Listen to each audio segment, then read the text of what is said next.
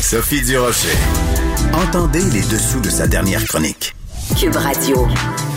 Alerte euh, série qui a pris euh, les ondes le 8 février dans lequel on entend Sophie Préjean. C'est toujours particulier faire une entrevue avec euh, Sophie Sophie Préjean parce que elle porte trois et plusieurs chapeaux même, on peut les on peut les compter évidemment comme actrice, comme présidente de l'Union des artistes, comme mère et comme directrice de la Fondation Autiste et Majeur. Donc c'est un petit peu à toutes ces toutes ces Sophies là dont on va parler aujourd'hui. Bonjour Sophie Préjean.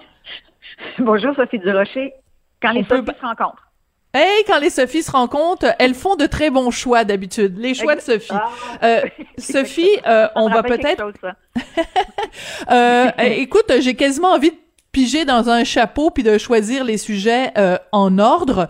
Euh, commençons justement par parler euh, d'alerte. Je suis retournée un petit peu dans le temps et j'ai retrouvé une entrevue que tu avais donnée au mois de mai avec Gino Chouinard. Mai 2020, tu étais en plein déménagement et tu disais, écoutez, je sais même pas si les tournages vont pouvoir reprendre. Tu étais assez fébrile, évidemment, parce que c'était les tout débuts de la pandémie.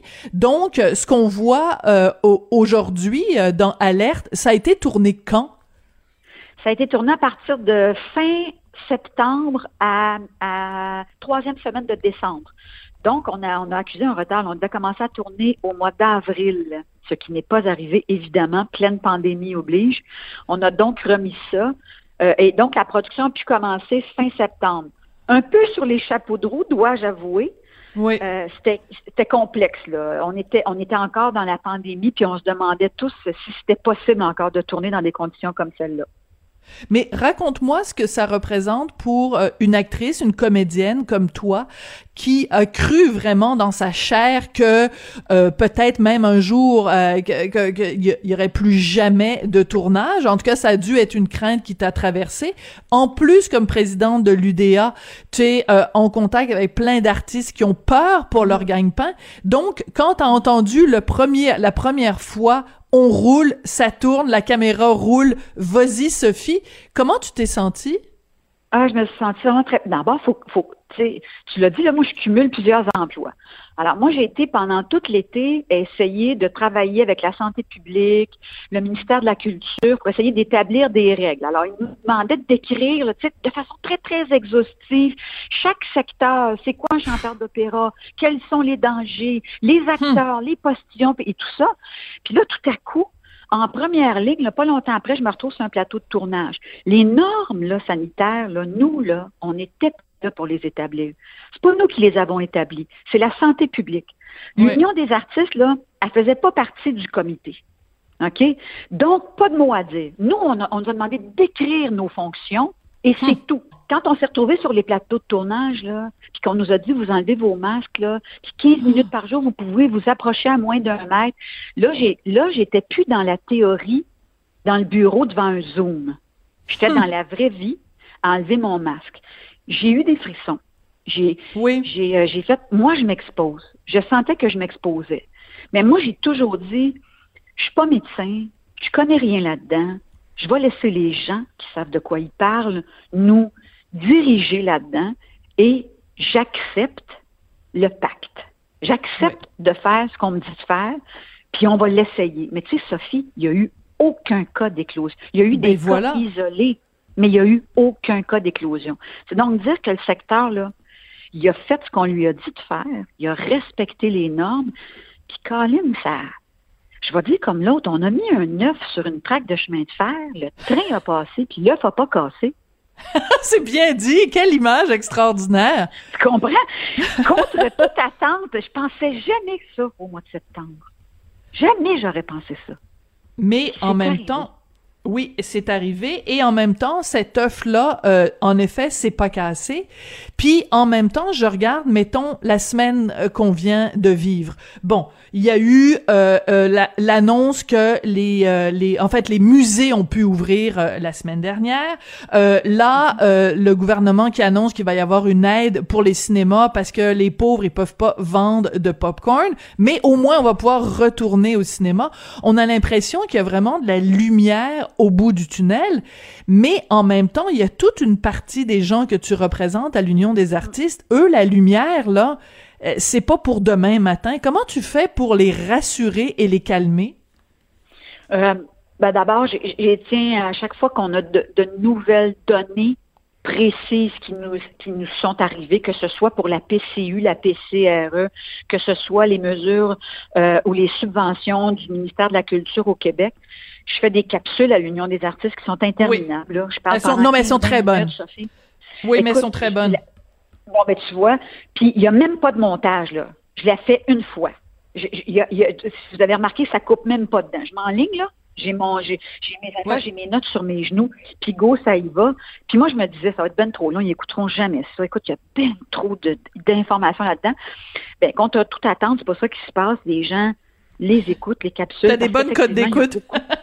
J'ai des bonnes codes d'écoute. Je me suis même vue reprise aux nouvelles, comprends-tu, dans mes capsules. Pourtant, je m'adresse aux membres, mais je m'adresse pas à la population. Il y a même des gens qui font pas partie de l'Union des artistes qui m'ont dit, mais moi, je les écoute. Je trouve ça intéressant. Il y a plein d'informations pour nous autres. Fait que c'est ça qu'on essaye de faire à l'Union. On essaye de tenir les gens au courant. Mais, tu sais, oui, c'est dur. Pour le secteur, le présentement, des arts vivants, des arts de la scène, c'est extrêmement difficile parce qu'on a l'impression que le, cinéma, tranquillement, pas vite, se remet sur les rails et que c'est pas cette réalité-là qu'on vit dans le domaine des arts vivants. Fait que c'est extrêmement difficile, mais je peux juste te dire qu'à à, euh, 11 euh, heures, 11 heures, on a une rencontre avec le ministère de la Culture et des Communications où ils ont convoqué le secteur des arts de la scène. Ah. Aujourd'hui. Ça qu'on s'est parlé deux, trois heures plus tard. Je, je, sais pas ce qu'ils vont nous annoncer parce qu'on ne sait mhm. jamais. Mais tu sais, moi, j'ai, pris la peine hier de téléphoner à Marie Gendron pour ne pas la nommer, euh, euh, qui travaille avec Madame Roy, pour dire, écoute, j'aimerais, j'aimerais comprendre, puis j'aimerais savoir cette, ce nom-là, catégorique pour le secteur, il vient d'où? Juste parce que j'aimerais ça pouvoir dire quelque chose aux gens que je représente, tu sais. Parce que là, pour l'instant, je vois, hein, tu comprends? Mais ben non, c'est ça, parce que... Ouais, parce que tout le monde s'est posé la question quand on a annoncé, quand le gouvernement a annoncé la réouverture des cinémas. Euh, il y a beaucoup de gens, évidemment, dans le milieu, ont dit, ben, c'est parce que c'est un endroit fermé avec des gens assis pendant une heure et demie, deux heures. En quoi ça, c'est différent? D'avoir euh, des gens qui sont assis dans une salle, les lumières fermées, pour regarder des comédiens ou des danseurs ou des, des, des humoristes sur scène. La question s'est vraiment posée. Donc, euh, peut-être que tu auras la réponse euh, un petit peu plus tard. écoute, Sophie, un autre sujet dont je, je voulais te parler, parce que ça a beaucoup fait jaser dans les chaumières mes collègues du bureau d'enquête du journal ont révélé euh, parmi les dépenses euh, publicitaires et de promotion du gouvernement, il y a eu cet événement-là qui a eu euh, lieu au mois de décembre où François Legault a fait une conférence de presse avec le Père Noël, le Père Noël qui était interprété par Pierre Curzi et on a appris donc qu'il était payé 2000 dollars. Il y a beaucoup de gens qui ont réagi parce qu'ils se disent ben voyons donc 2000 dollars pour une conférence de presse qui a duré 15 minutes, ça a pas d'allure. Qu'est-ce que tu peux dire pour défendre le grand comédien qui est Pierre Curzi parce que c'est un, un cachet qui, sûrement, étant donné le, le, le, la carrière qu'il a eue, est tout à fait justifié. Oui, tu as tout à fait raison. En fait, euh, il y a plusieurs principes là-dedans. À l'Union des artistes, là, on négocie des conditions minimales pour les artistes. Minimales. Si un artiste, peu importe lequel, a le pouvoir de négocier au-delà des ententes collectives, grand bien lui fasse. Là, ça mhm. nous ça nous concerne plus, nous, à, l'Union des artistes. Cela dit, regarde, il y a probablement plusieurs sortes de Père Noël dans la vie. Il y en a un, si tu cherches quelqu'un avec une grosse bédaine, avec une belle barbe blanche qui va euh, qui va euh, se mettre sur le dos un magnifique costume du Père Noël, ça coûterait probablement pas 2000 dollars. Si tu prends l'ancien député de Bordua, qui est, une figure importante pour le Parti québécois, tu lui demandes de revenir et de porter. C'est autre chose que tu cherches qu'un Père Noël. Tu cherches une image, tu cherches à rassembler, tu cherches, il y a un peu de nostalgie peut-être même là-dedans, j'en sais trop rien, mais tout ça pour dire que probablement que le Parti québécois, s'il cherchait juste un Père Noël, il aurait pu en trouver un pour 300 dollars. Ouais. Hein? Mais ça n'aurait pas été Pierre Curzi. C'est ça. Je veux pas euh, aller au-delà de. Mais tu sais, je travaille avec son fils à longueur de journée. Le des artistes, c'est notre directeur général. Tu sais. Ça devait probablement pas se passer à Montréal au début, peut-être à Québec. Ça impliquait d'autres une hmm. notion importante qu'on ne sait pas quand on négocie. Tu comprends? Alors, si toi, il faut que tu te déplaces une journée au complet à Québec, puis ça, ça t'empêche de faire un autre travail rémunéré, peut-être que ton agent va négocier. Hmm.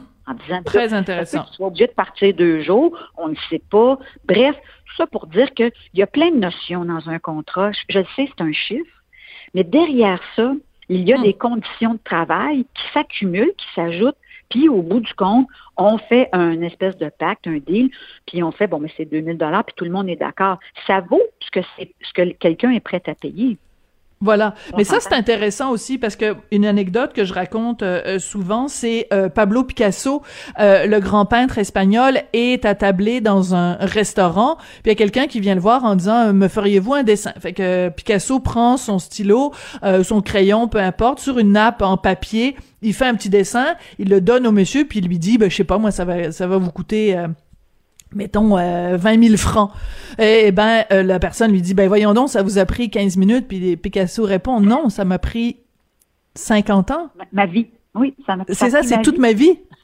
Alors Pierre Curie, c'est la même chose là, c'est pas le 15 minutes qui a été le Père Noël, c'est c'est c'est 30 ans ou 40 ans ou 50 ans de carrière derrière là.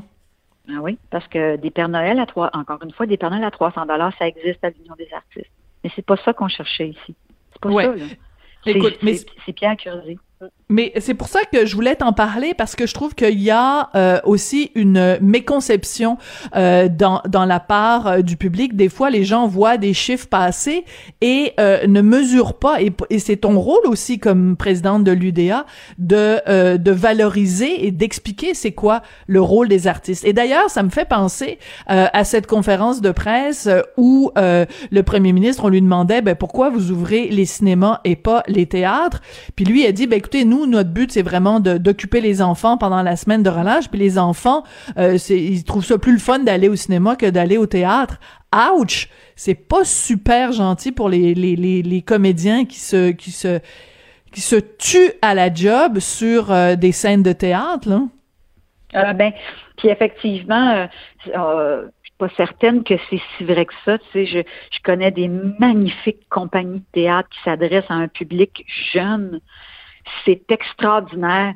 Je suis pas sûre que tu, euh, il y a quelques films étant très jeune qui m'ont marqué. Le nombre de fois que je suis allée au théâtre de Nice Pelletier dans la vie, je m'en souviens encore. Il y a une notion ah, vraiment extraordinaire à l'idée de rencontrer des acteurs pour la première fois quand tu as 7 ans, 9 ans, 11 ans, 13 ans.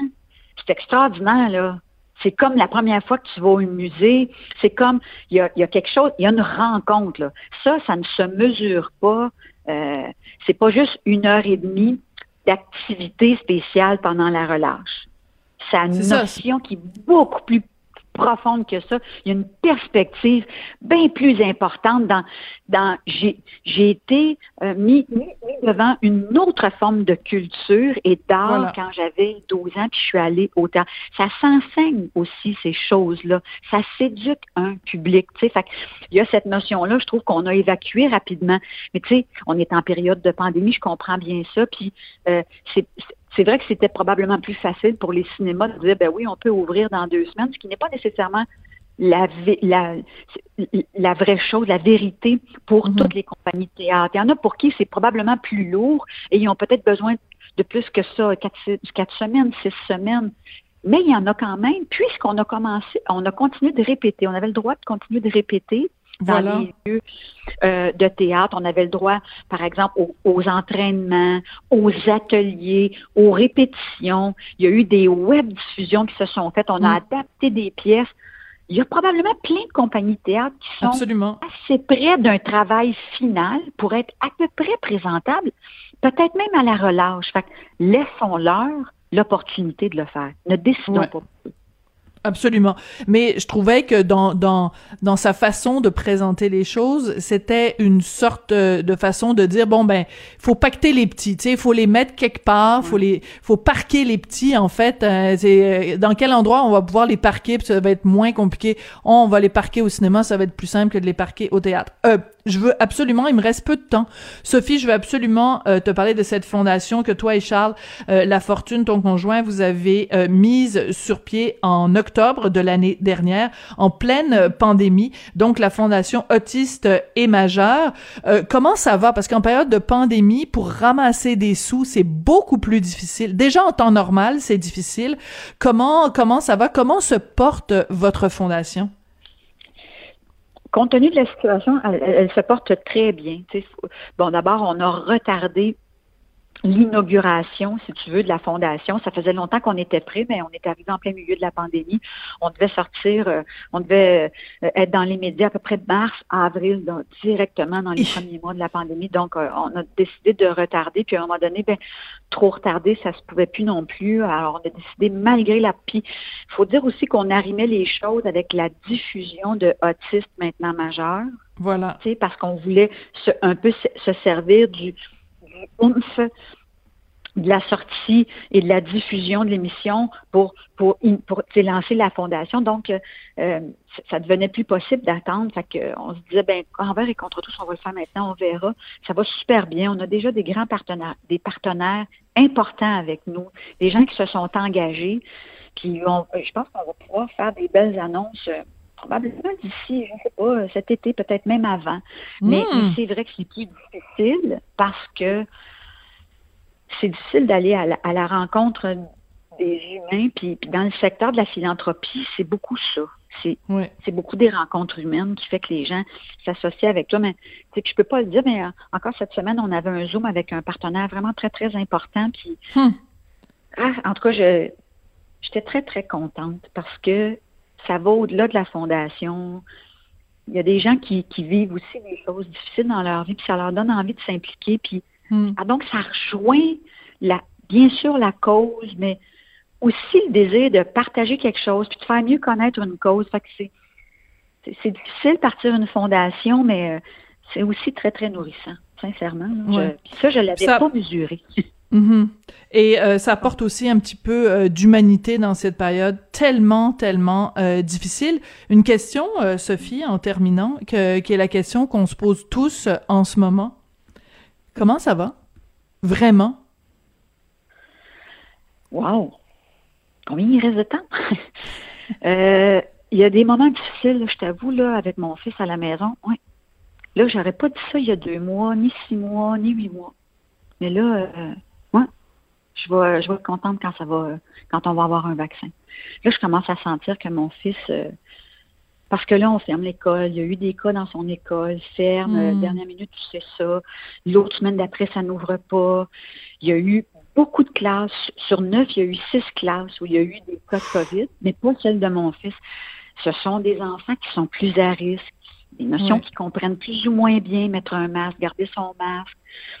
Puis, puis Bon, la santé de mon fils, euh, bon, tout le monde le sait, mais il y, a, des notions nouvelles qui sont ajoutées à sa santé qui font que ah, oui. il recommence à avoir un suivi à saint Alors, tout ça dans un contexte de pandémie, là, je te dirais que hmm. les parents que nous sommes, et puis j'ai pas tendance à faire ça généralement, mais on est assez prouvés, Charles et moi, je nous trouve euh, très bons et très solides, mais j'ai hâte qu'il fasse un peu plus chaud. J'ai hâte de voir un peu plus de soleil. J'ai hâte que les artistes aillent mieux, hmm. puissent travailler j'ai hâte qu'on retombe sur nos, sur nos pattes là, tous ensemble, là, la, hmm. la collectivité. Oui. Ben écoute, je suis contente de t'avoir posé cette question-là et je suis contente que tu m'aies fait une réponse euh, franche et sincère, mais je n'attendais euh, rien. Hein, c'est pas tout à fait la cute, euh, la cute. ben, ben tu sais quoi? Moi, je trouve réalité. Que... Je mm -hmm. ouais. Mais moi, je trouve que c'est important, Sophie, euh, d'en parler parce que euh, ça donne rien de, de, de, de, jouer le jeu, hein. Même si t'es actrice, euh, il faut il faut se dire ces choses-là. Euh, ça, ça donne rien de faire semblant. Puis moi, je trouve que cette détresse-là ou ce, ce découragement qu'on ressent, euh, c'est extrêmement important d'en parler. Alors, je te souhaite euh, à toi, à Charles et à Mathis bon courage pour les, les prochaines semaines on, peut quand même se dire ça va mieux aller. Évidemment, on a très hâte au vaccin. Sophie, merci beaucoup pour tes trois chapeaux, actrice, présidente de l'UDA et euh, maman de Matisse et donc à la tête de cette fondation, euh, euh, j'allais dire majeure et vaccinée. Autiste et majeur. Merci. merci beaucoup.